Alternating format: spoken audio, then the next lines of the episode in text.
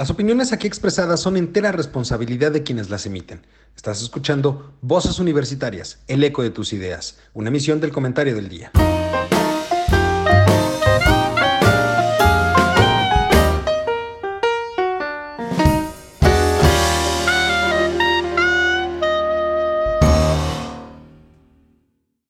Hola, ¿qué tal? Muy buenas tardes, mi querido público culto y conocedor, que como cada martes nos acompaña en este su programa Voces Universitarias, el eco de tus ideas.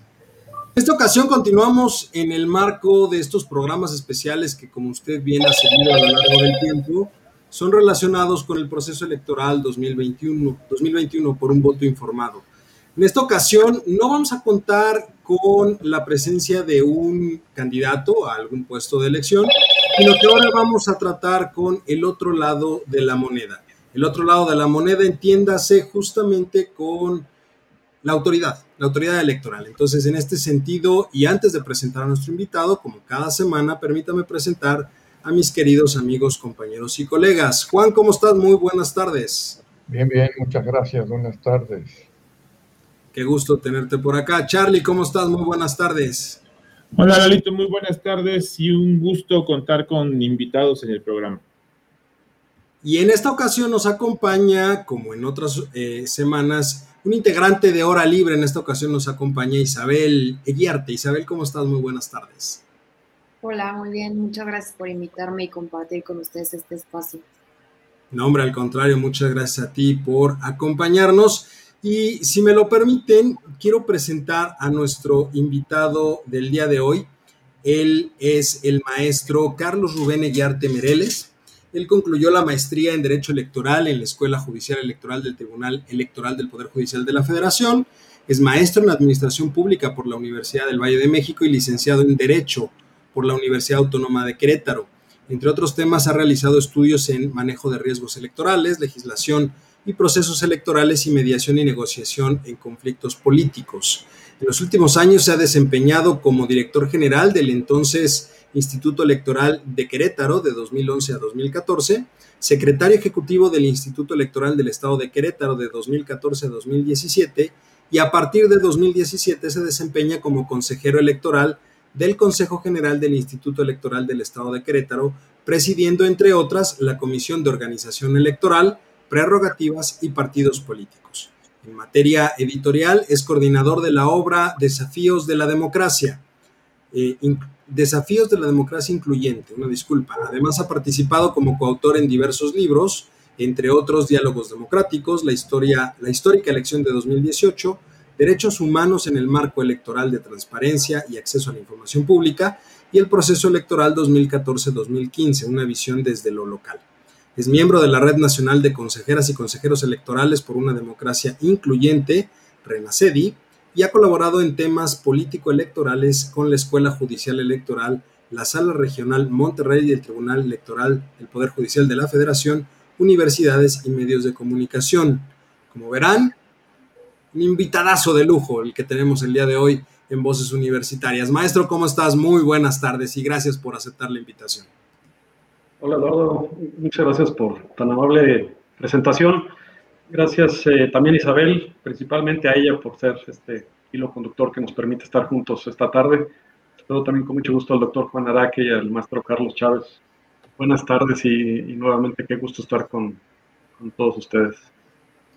Al contrario, el gusto es nuestro, maestro. La verdad es que yo siempre lo he dicho, si hay algo que distinga a voces universitarias y también ahora libres que tenemos invitados de primer nivel, invitados de lujo. Vamos, como diría el clásico, estas mesas ni Obama las tiene. Entonces, para, para empezar un poquito con el tema, ya decía yo, pues la idea específica es platicar contigo respecto, primero me gustaría eh, que nos dieras pues un panorama, un panorama de, de cómo ves desde tu punto de vista el proceso electoral de este año en nuestro país, porque lo he dicho en varios foros y lo hemos dicho en este programa en varias ocasiones ya, si bien es cierto, es, eh, son elecciones que impactan a nivel nacional por la cantidad de cargos que se van a elegir eh, en todo el territorio, tienen una definición local sumamente importante.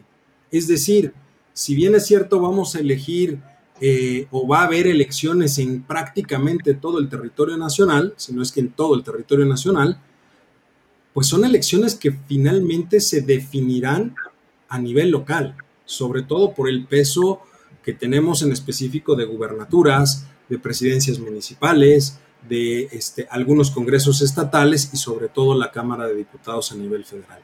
Entonces, eh, me gustaría mucho eh, que nos dieras a, manera de arranque, ¿cómo ves este proceso, este proceso de 2021?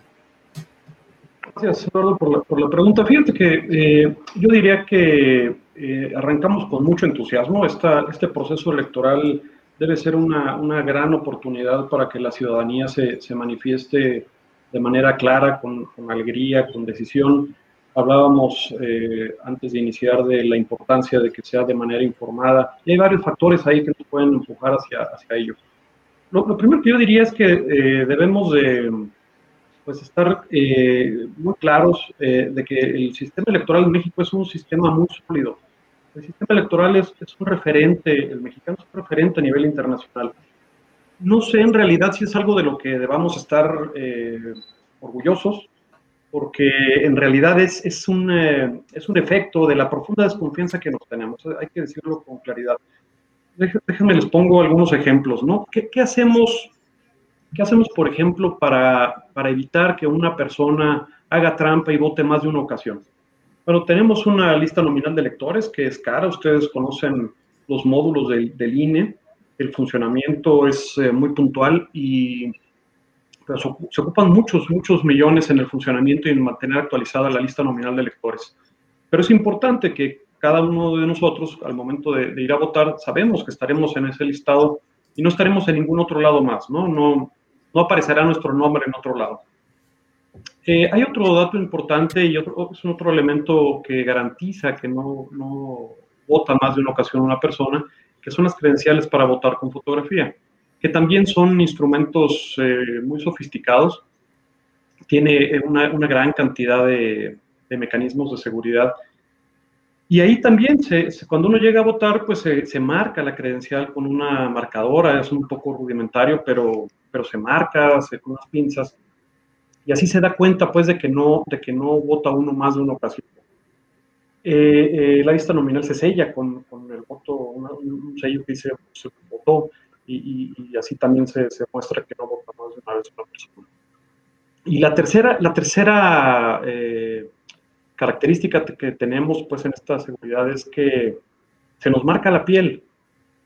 Es un, este, no, es una, no es una tinta, es un líquido indeleble, no, no nos pinta, es una, hay una reacción química que hace en la piel y eso eh, también nos, nos marca para, para, evitar que esa persona que ya votó vuelva a hacerlo en otra casilla, ¿no? Entonces, es un poco, eh, yo diría, incluso ofensivo. Yo esperaría que al paso de los años estos, estos mecanismos evolucionen, que, transitemos hacia una elección, por supuesto, electrónica, por Internet, y que, sea todo más sencillo, porque los mecanismos los, tenemos. Lo que quiero decir con esto es que hay, hay, hay, mecanismos muy sólidos que nos permiten hacer confiables los resultados. Eh, podemos eh, voltear a ver hacia el PREP y ustedes verán que, tenemos en la página de internet, en nuestras casas, en nuestras oficinas, las, las actas de escrutinio que están firmadas por los representantes de los partidos, están firmadas por los funcionarios de mesa directiva de casilla. Y, lo tenemos a la vista. Nosotros mismos podríamos hacer desde nuestras casas un, PREP completo Podremos salir incluso a las casillas, a las ubicaciones que las conocemos y ver los carteles que están pegados afuera y veremos que coinciden. Es decir, hay una serie de mecanismos que, que hacen auditable los resultados y que por eso decía yo que nuestro sistema electoral es muy sólido. Sí, a base de la desconfianza, es a base de un, una, desconfianza histórica que tenemos. Hay que eh, voltear a ver, por ejemplo, algunos resultados del latinobarómetro en donde en, particular este, México no tiene nada de qué sentirse orgulloso. Eh, los, eh, los, partidos políticos están en, en, el hemisferio alrededor del 13% de la confianza de la ciudadanía. En México estamos en el 11%. De manera que ese es el lugar que ocupan y por eso, por eso creo que tenemos que voltear a ver con, cierto entusiasmo estos procesos electorales, que son una oportunidad para generar en la ciudadanía una, conciencia que, ciertamente no tenemos.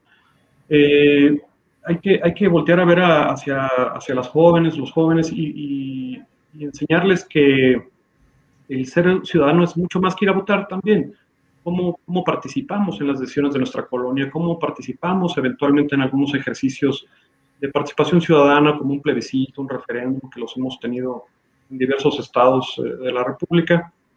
En la Ciudad de México, por ejemplo, que tienen ejercicios muy, muy interesantes como es el presupuesto participativo, en fin, tendríamos que ver si, si estamos haciendo algo más que exclusivamente votar. Quizás es eh, eh, un paso más adelante el participar como observadores, por ejemplo, estamos, eh, tenemos a la mano todas y todos los mexicanos esa posibilidad, lo, hacemos o no lo hacemos. Y por supuesto hay, hay, niveles de participación más avanzados, como puede ser este, participar en un partido político o incluso participar como candidata o candidato independiente. ¿no? En fin, creo que, creo que son niveles de participación que, que tenemos que voltear hacia allá, tenemos que ver la forma de construir la ciudadanía que, que nos lleve pues hacia, hacia espacios de, exigencia más claros. Creo que algo que requiere esta democracia es que la ciudadanía conozca claramente sus derechos para hacerlos valer, para exigírselos a quienes eventualmente pues acceden a los cargos. Entonces, eh, es importante eh, participar, es importante que el, que el voto, que, que, es como la sangre que corre por las venas de nuestra democracia, eh, le dé legitimidad a quien accede al cargo, eso, hay que verlo con, claridad. Hay una, una, posibilidad de acceder a un cargo a través de la votación, pero una votación pobre también da una representación pro, pobre, ¿no? Entonces, me parece que, que, salir a votar con convicción, con decisión, con información, es, es lo, lo, deseable en toda democracia. Y hay, y hay, bueno, pues herramientas, herramientas para ello, ¿no? Hemos, hemos visto recientemente algunos debates interesantes a lo largo y ancho del, del país. Eh, el, propio INE está haciendo en los 300 distritos de mayoría debates para candidatos y candidatos federales. Hay que, hay que informarnos, hay que ver estos debates, a lo mejor eh, no es algo muy, muy, muy popular, no es algo que la ciudadanía está esperando ver, sin embargo vale la pena ver por quién vamos a votar, en quién vamos a depositar nuestra confianza en las próximas elecciones. De manera que yo, yo veo un, un panorama digamos, eh, favorecedor. Hay, hay, condiciones incluso sanitarias, es un tema que nos ha ocupado en los últimos meses. Estamos eh, garantizando que, que, las condiciones para que la ciudadanía acuda a votar sean, sean adecuadas.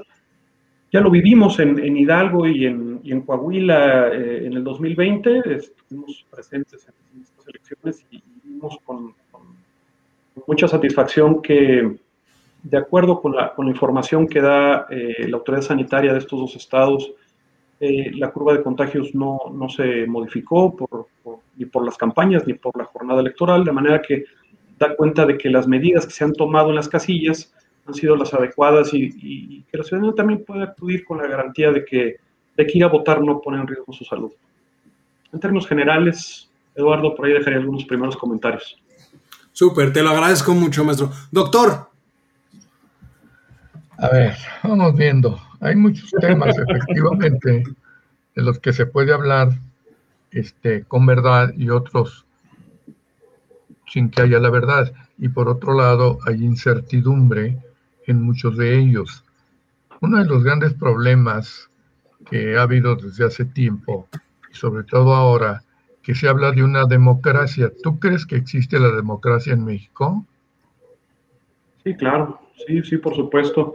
Tenemos un sistema democrático eh, que es muy perfectible, que, es, eh, está joven, pero, pero está claro que tenemos instituciones sólidas, instituciones que nos permiten eh, contar con esta, con esta certeza de que, de que en, particular en términos democráticos, que nuestro voto cuenta, de que hay condiciones, por ejemplo, de libertad de expresión, que es un elemento fundamental en una democracia, y que es una, es una libertad eh, acotada, es decir, hay que, hay que verlo también como parte de la democracia. ¿Puedo votar? Sí, sí puedo votar. Es un derecho, sí, pero no es un derecho absoluto. La propia Constitución nos marca algunos, algunas restricciones. De, igual forma, la libertad de expresión como un elemento claro de una democracia. Claro que tenemos eh, la libertad de expresión, pero también acotada, no es un derecho absoluto. Me parece que, me parece que tenemos eh, una democracia que tiene pues eh, retos muy importantes. Yo creo que es ahí hacia donde tenemos que voltear. ¿Qué, qué, qué, qué le duele a nuestra democracia? Yo, creo que hay, hay varios temas, eh, prácticamente hacia, hacia, donde volteemos a verla. Eh, si me permiten hablar, por ejemplo, de, de paridad de género, bueno, tenemos claros retos en, temas de, paridad. Pareciera que hemos avanzado mucho y sí, creo que, creo que hay un avance importante en pocos años eh, ustedes conocen el tema de la paridad horizontal, es decir, que eh, vamos a pensar, bueno, y en este caso lo, vimos de manera muy reciente con, con, las postulaciones de las gubernaturas, ¿no? Tenemos 15 gubernaturas en este 2021 que están en juego y los partidos políticos nacionales tuvieron que postular a 7 y 8, 7 mujeres o 7 hombres, y 8 mujeres, 8 hombres. Esto es, esto es muy interesante y esto es lo que le llaman paridad horizontal. Hay paridad vertical también, por ejemplo, en la conformación de, de de una planilla en un ayuntamiento, por ejemplo, en donde todos los partidos políticos tienen que postular eh, igual número de mujeres y hombres en esa, en esa planilla. Y ahora tenemos un avance muy interesante que tiene que ver con una, una paridad también entre procesos electorales, particularmente en representación proporcional. Es decir, que un partido político que postuló eh, a una mujer eh, en, en, en, RP, en representación proporcional para una, para, un, para una diputación, al siguiente proceso electoral podría nuevamente postular una mujer o, un hombre al haber postulado mujer el proceso anterior. Sin embargo, si hubiera postulado un hombre, para el siguiente proceso electoral necesariamente debe postular una mujer. Lo que quiero decir con esto es que los criterios de paridad para las mujeres son un piso y para los hombres son un techo. Es decir, puede un partido político postular mujeres en cada proceso electoral como RP en primer lugar, pero no así a un hombre, ¿no? Tiene que, a ver, tiene que... Te, voy te, voy a interrumpir. ¿Tú eres sí. maestro? ¿Das clases, verdad? Eh, no, en este momento no. No, no. no doy clases. Fíjate que desafortunadamente tú les preguntas a los jóvenes que, que van a votar, algunos de ellos por primera vez, no saben qué es la democracia, no tienen la menor idea de qué es la democracia, ni para qué sirve. Es más, no creen en ella. ¿Por qué? Porque no tienen la información suficiente, por supuesto, ¿verdad? Y luego, entrelazado con este concepto de democracia, pues van incluidos los partidos políticos. Los muchachos tampoco creen en los partidos políticos. Es más, eh, echan pestes de los partidos políticos. ¿Tú qué piensas de eso y cómo de alguna manera se podría encauzar esta, digamos, uy, este fuchi a lo que te estoy diciendo. Es realmente complejo, es, es totalmente cierto, doctor. Por supuesto que eh, si le preguntamos a un, a un, joven qué opina de la democracia, eh, lo ve como un tema relacionado con la corrupción, un tema relacionado con, los partidos políticos, con trampas, eh, con poca claridad, es un tema oscuro, lejano. Eh, y, y, y no, no, hay que culparlos, ¿no? Creo que más bien tendríamos que revisar hacia atrás y ver por qué eh, muchos jóvenes y no tan jóvenes se sienten alejados de los procesos democráticos. Yo, yo, creo, que, yo creo que tiene que ver con, con, con una historia no, no, no lejana. Eh, ha, ha, habido, digamos, hay que recordar, por ejemplo, en 1976, con la elección de López Portillo, en donde tuvimos un candidato a la presidencia de la República único. A ver, no, no podemos pensar en un proceso democrático así. Hubieron condiciones, hubieron razones por lo que ocurrió esto, pero, pero fue realmente preocupante. Por cierto, esto, esto empuja a esta reforma histórica de 1977 que le da entrada a, esta figura de representación proporcional en la legislatura y que hace, eh, empieza a generar este, esta idea de, pluralismo político que, que, hoy vivimos.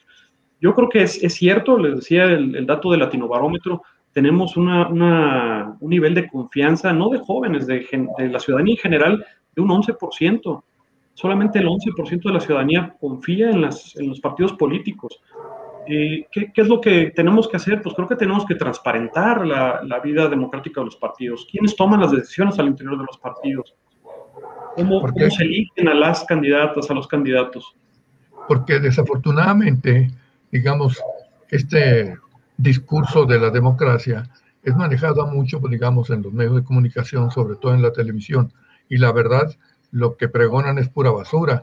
Es como, como cuando sale este hombre, el presidente del, del ¿cómo se de Morena, que cada vez que lo oigo hablar le crece, le crece la nariz por mentiroso que es, ¿verdad? Entonces, ese tipo de propaganda, pues no colaboran para nada, desde luego, a que los jóvenes crean que estamos viviendo una democracia.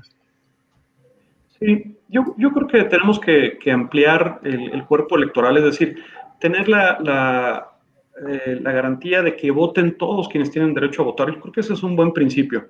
¿Qué, qué, ocurre cuando una persona que tiene derecho a votar no puede hacerlo porque el Estado no le garantiza el ejercicio de ese derecho? Estoy pensando, por ejemplo, en las personas hospitalizadas. Una persona que no puede salir del hospital el próximo 6 de junio, pues no va a poder votar. Y, hay, hay, países con democracias más avanzadas que, que, tienen estos mecanismos que llevan eh, algún tipo de urnas itinerantes, incluso hasta las, hasta las camas de los hospitales para que las personas que están hospitalizadas o los doctores o el personal médico eh, pueda, pueda, pueda votar. ¿Qué pasa con aquellas personas que no pueden desplazarse desde su domicilio el día de la elección? Pues tampoco pueden votar y son personas que tienen legalmente aquel derecho. Y, me parece realmente frustrante pues que esto, que esto ocurre en una democracia que, que, aspira a ser una democracia avanzada. ¿Qué pasa también, por ejemplo, con, con las personas que viven en el exterior? Yo quiero decirles acá en Querétaro por primera vez, apenas por primera ocasión en Querétaro, van a poder votar las queretanas y queretanos desde el exterior.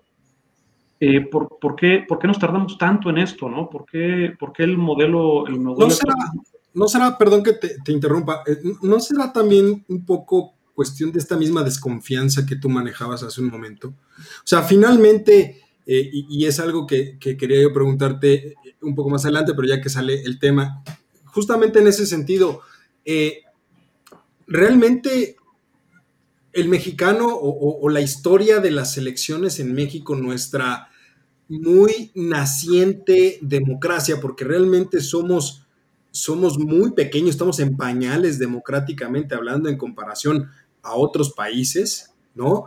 Este, hay mucha desconfianza, o sea, eh, el, y, tiene mucho que ver, uno, por un lado, el, discurso de los propios actores políticos, Finalmente, cuando desacreditan a, una elección, cuando, cuando hablan de fraude, están desacreditando a los propios ciudadanos, porque como bien lo menciona, son ellos los que llevan la carga de ser este, los funcionarios de casilla, son ellos los que hacen el, el cuento de los... O sea, terminas desacreditando a la propia sociedad en el momento en el que desacreditas a la autoridad electoral. Déjame estar en desacuerdo contigo, Lalo, en este punto. Y te voy a dar dos ejemplos muy claros. nada más, dame un segundito, Charlie. déjame terminar nada más este, para preguntarle. Mi, duda es, ¿realmente estamos preparados para, para otro tipo de mecanismos de voto, considerando esta desconfianza que puede, que puede haber o, que ha existido desde, creo que todo empezó, digamos, el origen de la gran desconfianza empezó en el 88 con la famosa caída del sistema, ¿no? eso iba, Lalito. Eh, en ese sentido, ahí empezó la gran desconfianza. Y, pensar, por ejemplo, o voltear a ver casos como recientemente la elección eh, presidencial en Estados Unidos, donde se atacó mucho a la votación a distancia, argumentando que era el punto por donde hubo gran, una gran cantidad de fraudes. ¿realmente nosotros estamos preparados o, se están sentando las bases para, para ir hacia allá? Eh, es, muy, muy interesante tu pregunta, Eduardo. Fíjate que yo, creo que hay que ver con, mucha claridad. ¿Hay, ¿Hay condiciones para que podamos avanzar eh, eventualmente hacia un voto electrónico? Pues yo digo, por supuesto que sí. Yo les preguntaría, ¿cómo, cómo, cómo, cómo hacen una transferencia de dinero hoy en día?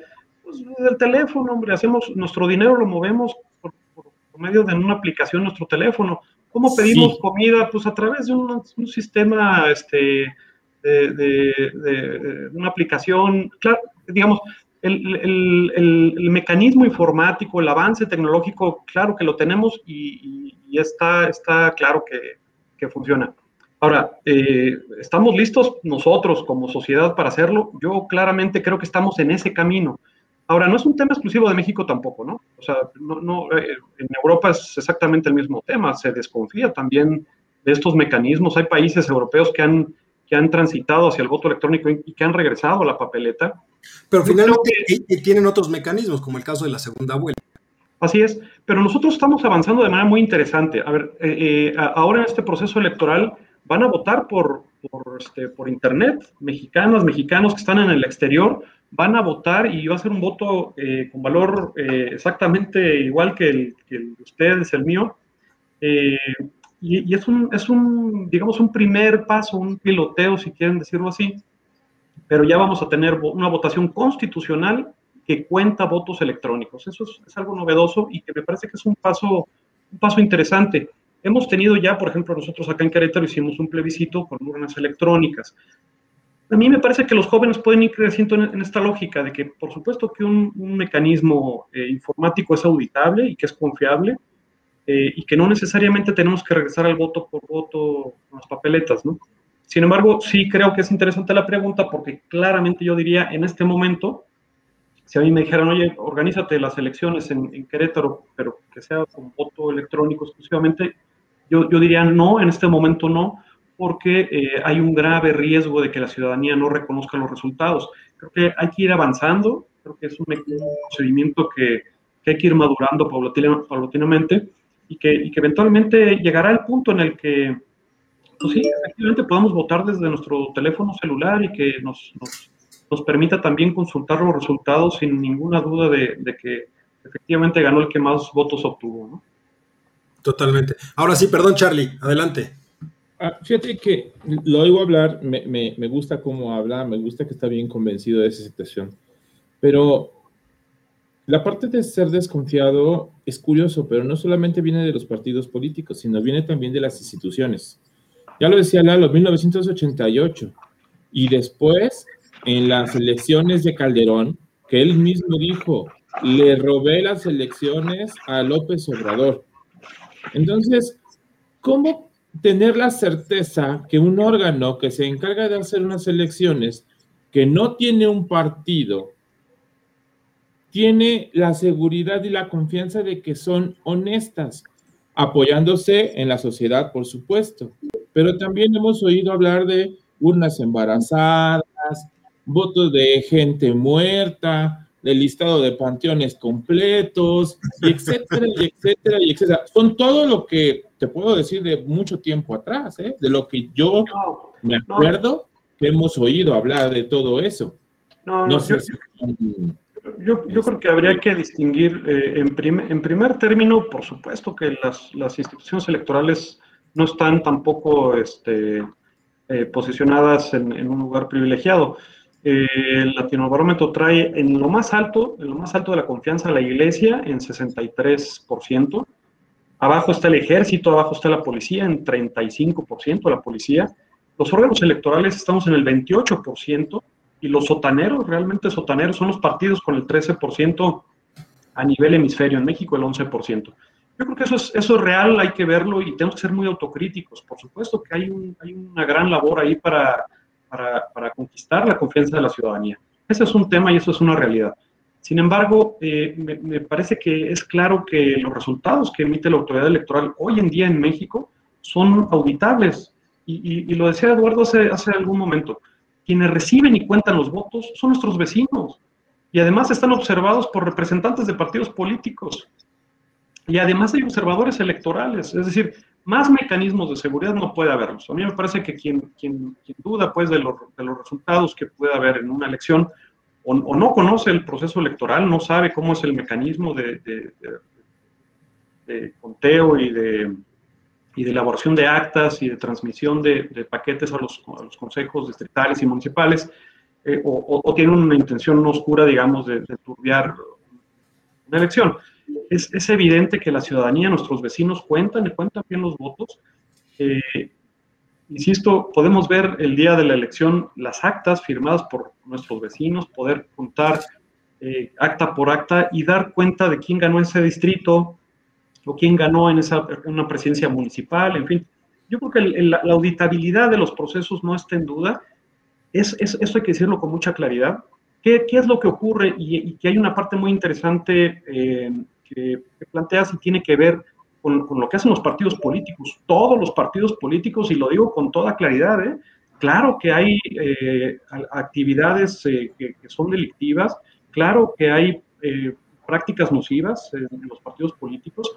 Todos sabemos de lo que, lo que, lo que implica la, la coacción del voto.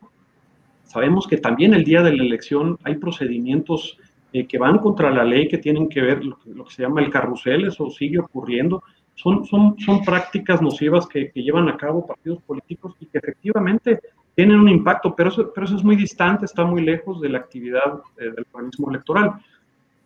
¿Constituye un delito? Sí. ¿Afecta los resultados? Sí, pero no está, en, no está en manos de nosotros. Creo que ahí hay que voltear a ver más bien al perfil de la ciudadanía, es decir, qué, qué tanta conciencia ciudadana hay respecto del valor de mi voto.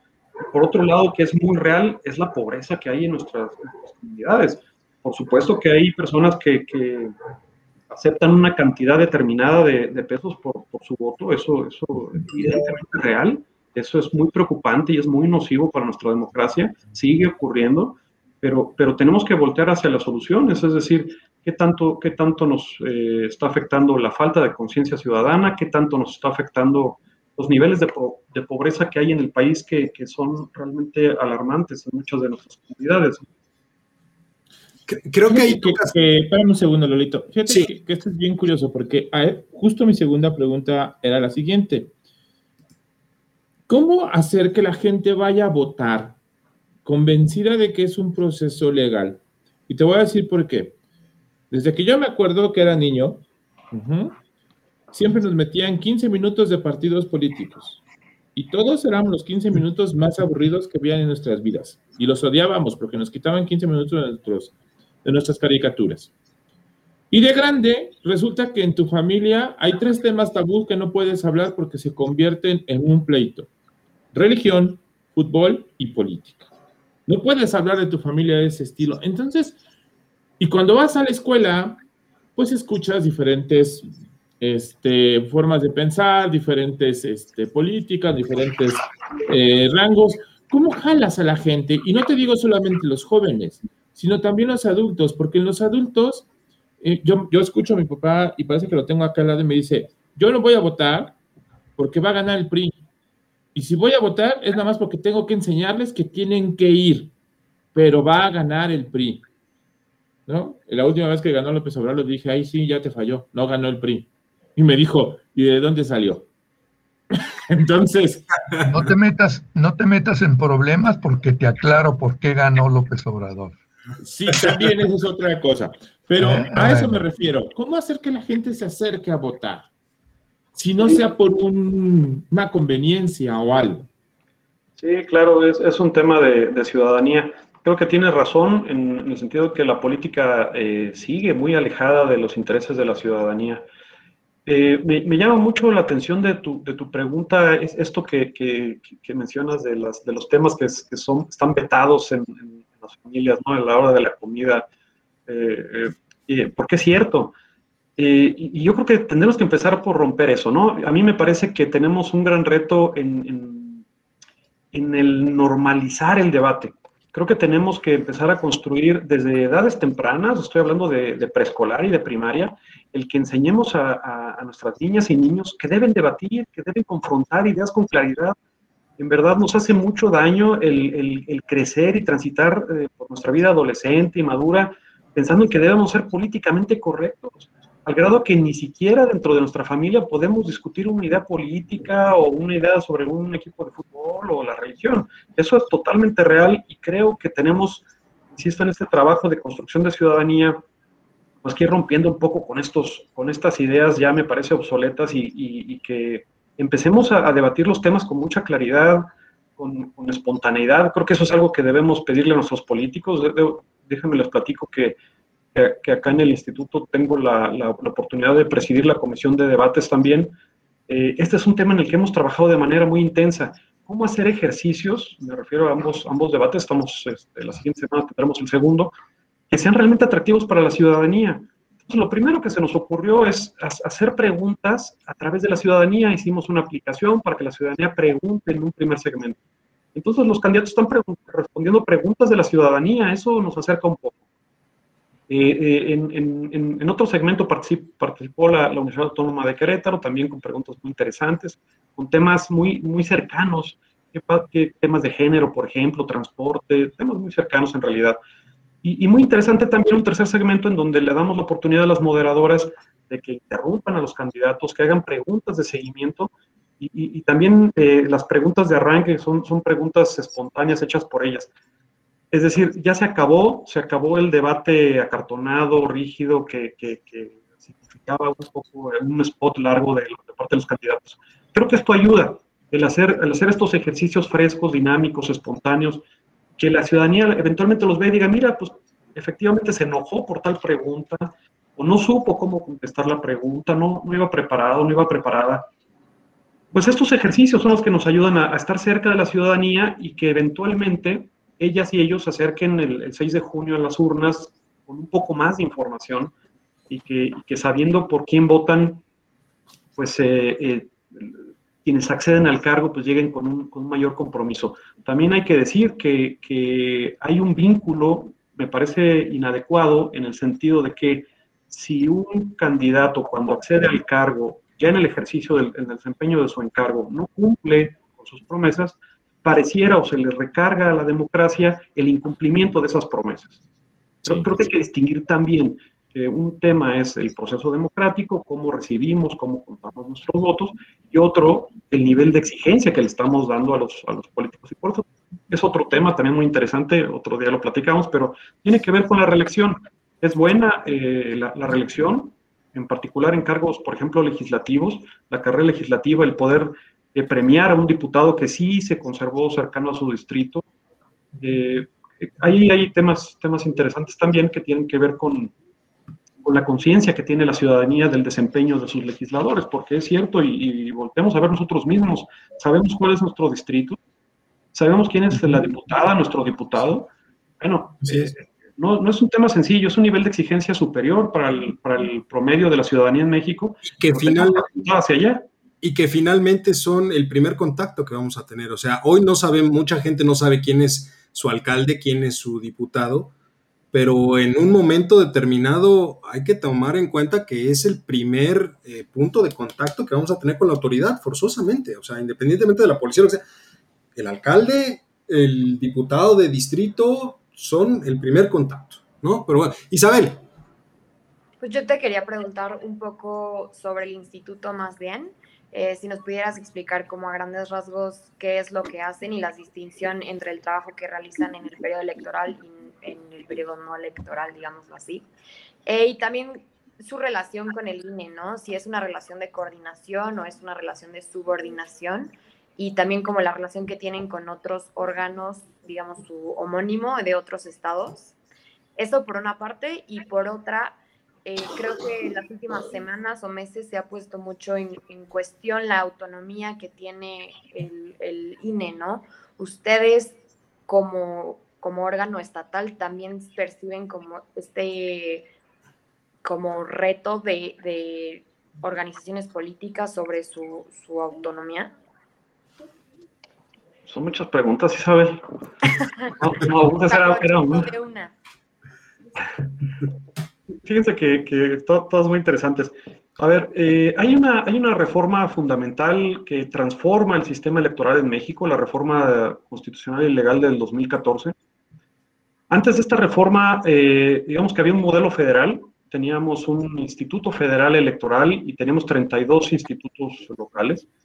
Eh, a partir de esta reforma de 2014 se, transforma en un sistema nacional, nace como tal el, Instituto Nacional Electoral que, realmente absorbe, digamos, esta, esta experiencia o recibe la herencia de lo que era el IFE y, nacemos lo que la Constitución llama ahora los órganos, eh, los, los, OPLES.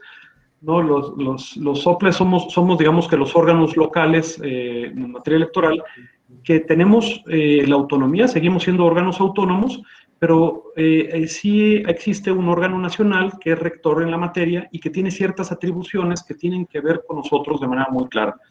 Eh, en principio la designación de nosotros como consejeras, como consejeros, eh, viene del INE, ellos mismos pueden también eh, remover consejeros. Hay, hay, un vínculo muy, muy importante en procesos electorales que, se centra en el órgano más importante, que es la, casilla electoral, es el órgano electoral más, más importante. Ahora tenemos una casilla única, así se llaman, donde digamos que coexistimos la autoridad eh, estatal y la autoridad nacional eh, y compartimos, digamos, muchas actividades. particularmente yo, yo diría el INE se encarga de la capacitación de las y los funcionarios de las casas directivas de casillas, un tema fundamental. Y nosotros, nosotros tenemos eh, otras, otras actividades que son propias de, de los OPLES y que, y que, llevamos a cabo de manera permanente, eh, con otras preguntas, y es este tema de construcción de la ciudadanía. La, la educación cívica es una, es una tarea que se queda en los órganos locales, eh, y, que, y, que, se lleva a cabo de manera, digamos, eh, transversal, no, no, tiene, no tiene vínculo necesariamente con, un, proceso electoral. El, el, la, la, relación con el INE eh, es de coordinación, tenemos una relación de coordinación muy, muy cercana.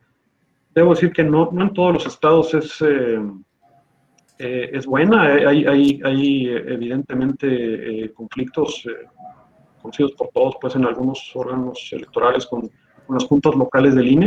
En el caso de Querétaro, por ejemplo, tenemos una relación muy estrecha, muy, muy cercana, eh, y es, es indispensable eh, para ciertas actividades. Pensemos, por ejemplo, que si el INE tiene a cargo su, la, la, integración de la mesa directiva de casilla eh, y la capacitación, pero nosotros tenemos la documentación electoral que eventualmente hay que entregarle al presidente o presidenta de, de casilla, pues ahí necesitamos tener una, una, coordinación muy estrecha para que eventualmente nuestra documentación y nuestro material electoral, pues lleguen a manos de, las y los presidentes de la mesa directiva de casilla, y esto implica una coordinación muy, muy estrecha, entre, entre muchos otros ejemplos.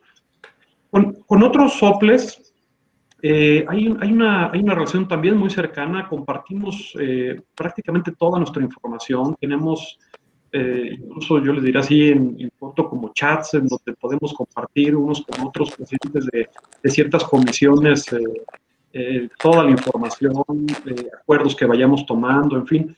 Nos ayudamos mucho, eh, hablamos de nosotros mismos como una gran familia, hay una gran familia electoral y hay, hay una gran generosidad entre, entre, entre pues, para, para, para, compartirnos experiencias, para prestarnos incluso.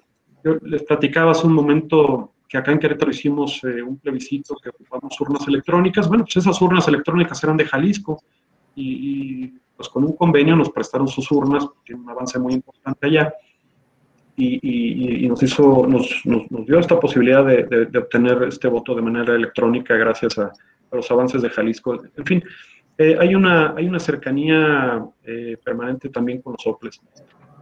Pues, eh, perdón que te interrumpa.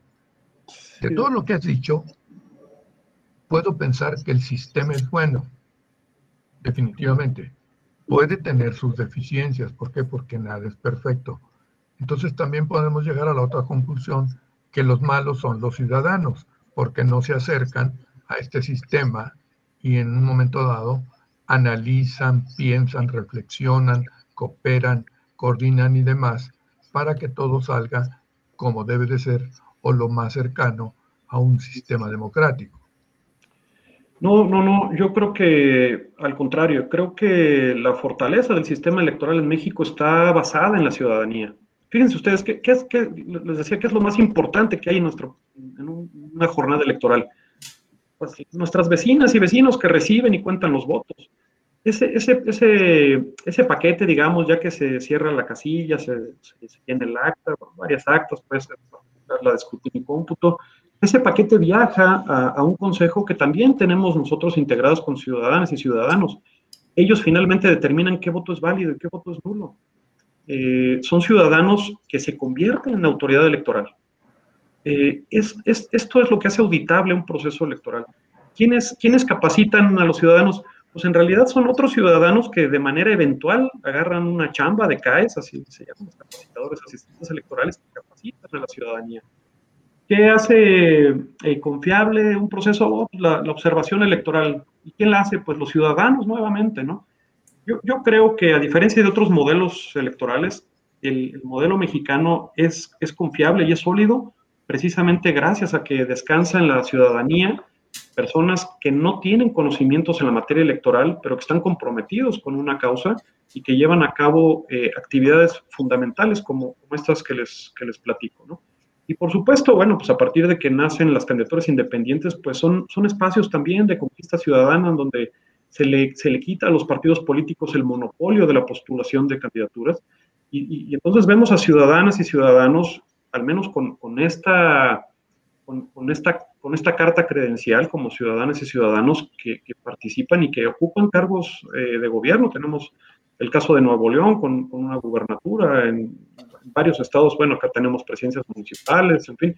Pero creo que es una, es una figura también que le da un espacio a la ciudadanía y que, y que, realmente la fortalece. Yo, yo creo que nos equivocaríamos si descansamos en la ciudadanía la responsabilidad de, lo negativo de la, de la, democracia. Creo que más bien tenemos que trabajar en, el, en las garantías que da el Estado mexicano para ampliar este cuerpo electoral. Este, hay un tema muy interesante que, que, estamos estudiando acá en el instituto a partir de una sentencia de la sala superior que, que, permite ahora el que personas que están en prisión preventiva puedan votar. Ese es un tema también muy interesante, ¿no? Eh, particularmente porque existe ahí una, una, colisión de derechos constitucionales como una restricción que es la que prevé el 38 fracción segunda, que, que restringe el derecho a votar a partir de, la prisión preventiva, a partir de la sujeción a proceso de, un indiciado y finalmente eh, hay una colisión con el 20 constitucional que, prevé este principio de presunción de inocencia. Entonces, ¿a cuál de los dos le hacíamos caso? No? Hay, hay, una sentencia muy interesante y que vincula al INE para que a partir de este proceso electoral eh, inicie un, un, piloteo, hay un, hay un programa piloto para que ya por primera ocasión, apenas fíjense ustedes, por primera ocasión en México, en, el, en, en, este proceso electoral de 2021, estarán votando personas desde, desde prisión, personas que no tienen sentencia. Habría que... que Ahora, perdón que, que, te interrumpa, pero a ver, en ese sentido, por ejemplo, estamos hablando de una innovación importante en ese aspecto. Como bien dices, permanece la presunción de inocencia a pesar de, empezar este, el, el, proceso, que finalmente no hay una sentencia, es decir, no se le ha declarado culpable de ningún delito y por lo tanto sus derechos políticos podrían mantenerse en ese sentido, ¿no? Ahora mi duda es, ¿debemos también pensar en sancionar a quienes no votan? Porque finalmente toda la vida se nos ha dicho que el voto es un derecho, pero también una obligación. Una obligación que nunca ha quedado clara porque no hay una sanción.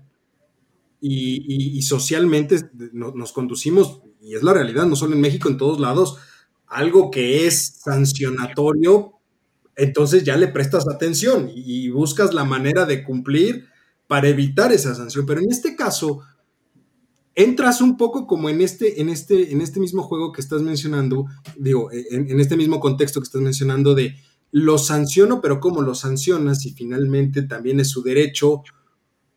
Es algo complejo que, digamos, finalmente, eh, hasta donde yo recuerdo, hoy por hoy no hay, o, o, hay creo que dos, tres países que sí llegan a sancionar a las personas que no votan o que no ejercen el voto, pero que finalmente son sanciones administrativas. No, no hay más. Sí, digamos que es como una norma imperfecta, ¿no? Hay, hay, efectivamente una dualidad entre que es un derecho y es una obligación, y, y es cierto, digamos, así está determinado que es, es, es ambas. Y, y, efectivamente en México no hay una sanción por no acudir a votar. Hay países que sí lo sancionan, o hay países que tienen incentivos, principalmente de corte fiscal, a quienes iban a, a, a votar, y tienen niveles de, de participación del 70, 75%. Nosotros eh, hay una variación importante, pero, pero podríamos estar cercanos al 60%, 58, 60%. Acá depende un poco de, de, qué tipo de elección sea, si es intermedia o si es la presidencial. Sin embargo, eh, yo, creo que, yo creo que nuestro modelo eh, podría conservarse en esa línea, digamos. Efectivamente, eh, el que la gente, que la ciudadanía acuda a votar por miedo a, a ser sancionado de, de cualquier manera, de la manera que sea, pues me parecería poco, poco ciudadano, ¿no? Creo que, creo que habría que trabajar un poco en, en que haya una conciencia real para que la ciudadanía realmente se acerque a conocer así los candidatos. Pero, pero bueno, pues es cierto, ¿no? Así, así está nuestro marco normativo, no hay, no hay una, una consecuencia negativa al, no, no, acudir, queda en la conciencia, pues, en, en, este perfil de, de, un ciudadano incumplido, pues el que, el que no vota. Y, y la verdad es que tenemos mucho, mucho que, que, que, hacer al respecto. Lo vemos, por ejemplo, en las casillas especiales. Se saturan las casillas especiales y muchas veces, pues, porque la ciudadanía ni siquiera hace un cambio de domicilio. Ese, ese, es, ese es, el gran porcentaje de las personas que votan en casillas especiales. Se, se, mueven de una ciudad a otra, pasan un par de años, le llega la elección y resulta que nunca, nunca, nunca notificaron a línea de su cambio de domicilio. Fíjate, eso, eso, lo vi, eso lo vi mucho en la, en la elección presidencial ahora de 2018. Aquí en la Ciudad de México, las casillas especiales para todas las personas del, interior de la República estaban, estaban repletas, o sea, la, la, las casillas que correspondían a, las alcaldías y demás estaban regularmente, en algunos casos vacías, pero las especiales, yo me acuerdo que, que acompañé a dos, tres personas eh, a intentar votar, o sea, era imposible, o sea, era de, ya no hay boletas, en esta casilla ya no hay boletas, a ese grado, y entonces también caes en el hecho de tener una gran cantidad de personas que no votó porque no había las condiciones. Finalmente se acabaron las, las, este, las boletas y demás, pero que tampoco no se podría decir que es un problema de la autoridad electoral, porque finalmente, pues es un error imputable al, al, al propio ciudadano. Tú no cambiaste tu credencial, tu, tu domicilio, o en dado caso tenías la, la obligación, digámoslo, de acudir a la casilla que te correspondía pero es, digo, es, es, un proceso muy complejo. Nuestra, eh, por, eso, por eso hablaba yo de, de claroscuros, digamos, que puede haber en el, en el, proceso democrático en México, ¿no? Sí, sí, sin, sin, duda, ese es uno de los, de los grandes temas, digamos, eh, en los que hay que avanzar, en la construcción de una ciudadanía que, que responda de mejor manera a sus obligaciones. Eh, eh, y, y, creo que una de ellas, sin, sin duda, sería la, la exigencia no podemos aspirar a tener mejores gobiernos si quienes, uh, quienes somos gobernados no, no, tenemos claridad en qué, cuáles son nuestros derechos y cómo podemos eh, hacerlos valer. Lo, lo, lo, vemos, por ejemplo, en manifestaciones en, en, otros países con democracias más avanzadas, en donde vemos a, a jueces en las calles manifestándose. ¿no? Es, es, es, me parece este, pues muy, muy, es un indicativo claro de, de que tenemos mucho hacia dónde, hacia dónde avanzar eh, digamos, les decía yo al principio de la charla, hacia donde volteemos. Creo que tenemos que hacer las elecciones más baratas, que, que no, no, no, es, una cantidad eh, desproporcionada lo que le dedicamos a los procesos electorales. No, no deberíamos de, de tener eh, los menos mecanismos de seguridad en las boletas. No sé si alguna vez se han detenido a, ver una boleta, tiene mecanismos de seguridad en el papel, tiene mecanismos de seguridad en la tinta, hay un procedimiento de traslado con Policía Federal o con el Ejército, dependiendo de la elección que se trate, porque ya es un tema de seguridad nacional, una, boleta electoral, eh, los resguardos, en fin, hay una, hay una cantidad de, de, costos que, que, podríamos ir abatiendo si volviéramos a ver con, con, más seriedad el tema del avance en la tecnología. Eh, el, el, el, insisto en, el tema de la universalidad, del voto, si, si estamos eh, de acuerdo en que lo más importante de la democracia es el voto, manifestación de la voluntad en una papeleta, eh, bueno, pues tendríamos que garantizarle a todos quienes tienen derecho a votar que puedan hacerlo a pesar de sus condiciones. Eh, el tema de, de, la representación de comunidades y pueblos indígenas es otro gran tema que tampoco, tampoco acabaríamos de discutir hoy, pero, pero necesitamos voltear a ver eh, cómo están representados eh, los jóvenes, cómo están representados los adultos mayores, la comunidad LGBTI, cómo está eh, la comunidad indígena, cómo está representada. Eh, si, si, en realidad eh, las mujeres viven ya de manera eh, clara, de manera igualitaria que los hombres, sus derechos políticos electorales, cómo está el tema de la violencia política en razón de género o la violencia generalizada en los procesos electorales, cuánta sangre se ha derramado en este proceso electoral y el anterior han sido realmente lamentables los casos de asesinatos de candidatas, de candidatos. Es decir, para donde volteemos hay, hay, hay retos, hay, hay, áreas de oportunidad, pero, pero sí creo que tenemos que, que, ser muy autocríticos, tenemos que voltear a ver a la ciudadanía, tenemos que voltear a ver a las instituciones y empezar a avanzar de alguna manera eh, ordenada, digamos, a, poner los puntos sobre las IES y poner las soluciones. Y, pues, me parece que este tipo de charlas son las que abonan a eso, ¿no? El, generar conciencia entre quienes nos ven para, para, darnos cuenta de que, de que sí hay un sistema sólido. Yo sí creo, estoy convencido que el sistema electoral en México es ejemplar, gracias a los ciudadanos. Sin embargo, tenemos una bola de, de, hoyos, ¿no? De, huecos, de, áreas de oportunidad que, que tenemos que llenar porque, no, nos, no, nos, podemos quedar atrás. Eh, insisto, este, estos datos de, confianza que tiene la, ciudadanía en las instituciones y en los partidos es, es lamentabilísima y tendríamos que empezar a, a, tomar mecanismos pues, o medidas para, para revertir estas, estas tendencias pues, de, falta de confianza. Totalmente. Tengo una pregunta más antes de, de Venga. Sabemos es, ¿qué te hace más daño como instituto electoral? ¿Abstenerse o ir a desperdiciar el voto? Bueno, el, voto no anular mi voto. No, no, no, sin, duda el abstencionismo. El, abstencionismo es, es, digamos, lo peor, bueno, digámoslo claro, no tiene sentido nada de lo que hacemos cuando un ciudadano no va a votar. No sirve absolutamente nada lo que hacen los partidos, ni los candidatos, ni los independientes, ni la observación electoral, ni las autoridades. No sirve nada si la, si la ciudadanía no, no va a votar. Sin embargo, cuando una, una persona va y acude a la, urna y, tacha la boleta de manera que anula su voto, hay una expresión, finalmente eh, tenemos el recuadro de candidaturas no, no, no, registradas, esa es una posibilidad.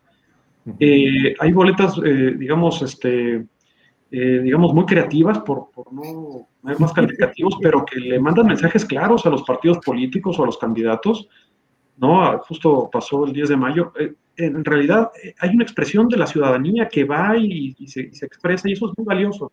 Creo que, creo que en este esfuerzo pues, de construcción ciudadanía tiene, tiene que ver con esto. Es, un mensaje muy claro hacia todos nosotros, esos, esas expresiones.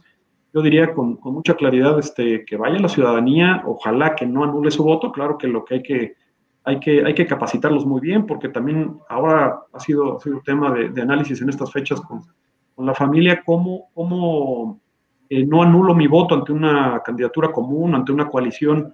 Hay, mucha confusión al respecto y, y, sí, la ciudadanía tiene que fijarse, así lo dejaría como un, mensaje muy claro, no sé si de cierre, pero que, quien vaya a votar verifique, si va a votar por más de un recuadro, por más de un partido, tiene que verificar que el nombre de la persona sea el mismo. Las candidaturas comunes y las coaliciones pueden darse en un distrito, pero en otro no, o darse para, una diputación federal, pero para una local no. En fin, eh, eh, hay que ser muy cuidadosos en la forma en que votamos para no anular de manera inadvertida, digamos, de manera no intencional nuestro voto. Pero sí es preferible, digamos, en dado caso que exista alguna persona que esté en desacuerdo con todas las opciones que se le están presentando, pues es preferible anular el voto y de esa forma dar el mensaje a simplemente no ir a votar. Sí, así es, porque además eh, tiene efectos jurídicos el voto nulo, ¿no? Eh, hay, algunas decisiones que toma la autoridad, por ejemplo, cuando la, diferencia, eh, digamos, los votos nulos son más que la diferencia entre el primer lugar y el segundo lugar, nos vamos a un recuento administrativo. Eso puede cambiar los resultados. Es decir, también, también tiene efectos jurídicos que pueden ser interesantes. Y, aunque no es lo ideal, por supuesto, yo nunca llamaría a que la ciudadanía vaya a anular su voto, no, no tiene sentido. Para, para, mí, creo que, creo que lo, mejor es que voten por, la mejor opción, cualquiera que sea. Pero, pero sí, por, por ningún motivo pensar en que el, ciudadano o la ciudadana se queden sin votar porque no confían en el proceso, porque, pues, porque no conocieron a sus candidatos. Creo que creo que estas, estas campañas, a pesar de tener ahora esta, este contexto de pandemia, eh, hay, hay, medios por los cuales podemos conocer a nuestras candidatas y candidatos y eventualmente sí emitir un voto bien informado.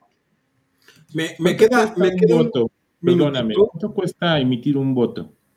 ¿Cuál es el costo de emitir? No, no, no. Aproximadamente. En principio, diría que no es relevante el, el, digamos, el, el valor del, del, voto como tal de una boleta no es, no es relevante, es un monto muy, muy bajo. Yo creo que debe estar en, menos de dos pesos una, boleta. Sin embargo, el, costo, digamos, si estamos preocupados por, los, el, costo, digamos, de una elección, está en, muy diversos espacios, ¿no? Este, tendremos que tomar en consideración cuánto cuesta esto, el, módulo, por ejemplo, de, INE, mantener la lista nominal actualizada, cuánto cuestan nuestras credenciales para votar, cuánto, cuesta, así por supuesto, el, trabajo de capacitación, en fin, hay, hay una gran cantidad de, factores que van haciendo cara a la democracia.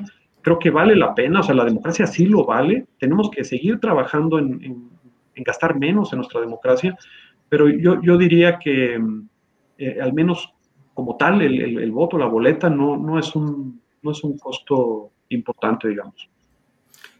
Me queda, me queda este, un minutito, Isabel, algo este, de cierre que, quieras eh, compartirnos. Pues también me gustaría terminar con una pregunta que sería sí o no. En el programa de Hora Libre, en múltiples ocasiones hemos hablado sobre una diferenciación del voto, digamos que, ciertos votos valgan más que otros, eh, principalmente por en cuanto a un voto informado o quien está digamos, con conocimiento pleno de lo que significa el, ejercicio. Eh, también hemos hablado, por ejemplo, una propuesta de, de, que solo tengas derecho a votar si has pagado tus impuestos. ¿Tú crees que este tipo de propuestas sean democráticas o no? Yo, no restringiría, creo que sería inconstitucional el, restringir el derecho de, voto a una persona. Lo que está claro es que si una persona es mayor de 18 años y tiene un modo honesto de vivir, eso es lo que dice la Constitución, tiene derecho a votar, de manera que yo diría que no, no sería constitucional el restringir eh, el, derecho de voto por un incumplimiento fiscal, porque tiene que, podría tener que ver con muchas otras cosas, quizás una condición económica, algún problema personal que que no, que no implica la muerte civil, que ese es el, término, digamos, al que llegaríamos, el, el, privarle a una persona de un derecho humano, tendría que perseguir un fin legítimo. Y creo que, creo que en estos casos, al igual que las personas que están privadas de la libertad, el hecho de privarles el, derecho de votar no, no, persigue un fin legítimo, no, no repara tampoco ningún daño. Incluso es un tema también de discusión, pero yo diría que incluso las personas sentenciadas que han sido condenadas por un delito eh, podrían tener derecho a votar también, ¿no? Que, tiene también un, tema de, dignidad en medio que deberíamos quizás de, orientar estas decisiones hacia la, reinserción social de estas personas. Pero digamos así como en, conclusión, yo diría, no se trata de restringir el, el, derecho al voto, más bien yo diría ampliar el cuerpo electoral, es decir, de todos quienes tenemos derecho a votar, garantizarles que el Estado les garantice el ejercicio de este derecho. Doctor, ¿algo de cierre? Pues no, nada más insistir. Eh, quiero decir con todo respeto, el sistema es bueno, definitivamente, lo han descrito muy bien y pues bueno, que cada día se van integrando más los ciudadanos, eso también me queda claro, porque hace tiempo pues la gente como que no, no quería acercarse a nada de este procedimiento y al parecer me da la impresión que va cambiando esa, esa idea, ¿no? Nada más. Súper. Pues muchísimas gracias, eh, Carlos, de verdad, muchísimas, muchísimas gracias por, por, aceptarnos la invitación el día de hoy. Este, este espacio está abierto. Eh, me, me, encantaría la posibilidad de que platiquemos una vez que haya pasado tal vez el proceso electoral para dar un balance de, de cómo nos fue, cómo, cómo lo percibió desde el punto de vista de la autoridad por este, por este tema tan sencillo que veíamos, ¿no? De, la definición local que van a tener estas, estas este, elecciones finalmente, ¿no? Pero bueno, muchísimas gracias, doctor, muchísimas gracias, Charlie, muchísimas gracias. Gracias a ustedes. muchísimas gracias. Pero sobre todo, muchísimas gracias a usted, mi querido público culto y conocedor. Recuerde seguirnos en todas las redes sociales, flow.page, diagonal voces universitarias flow.page diagonal comentario del día y flow.page diagonal hora libre. Nosotros pues nos vemos la próxima semana. El martes, ya lo sabes, 7 de la noche tenemos una cita. El lunes a las 3 de la tarde con hora libre. Va a estar muy bueno, un invitado muy bueno este próximo lunes. Y por vía de mientras tengan un excelente cierre de martes. Muchas gracias. Muchas gracias. Gracias, Eduardo. Gracias.